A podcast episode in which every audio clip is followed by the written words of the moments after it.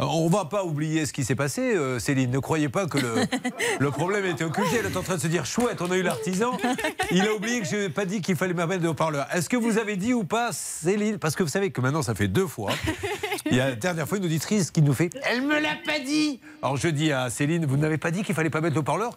Et Céline qui me fait Oh, la menteuse Je lui ai dit. Et on s'est retrouvés dans un combat de coq comme ça. Est-ce que vous lui avez dit ou pas, Céline? Oui, je lui ai dit et j'ai même un témoin, Stan Vignon. Il est à côté de moi et il a entendu que j'avais dit de mettre le de pas mettre le. Oh là là. on vous l'a dit en fait.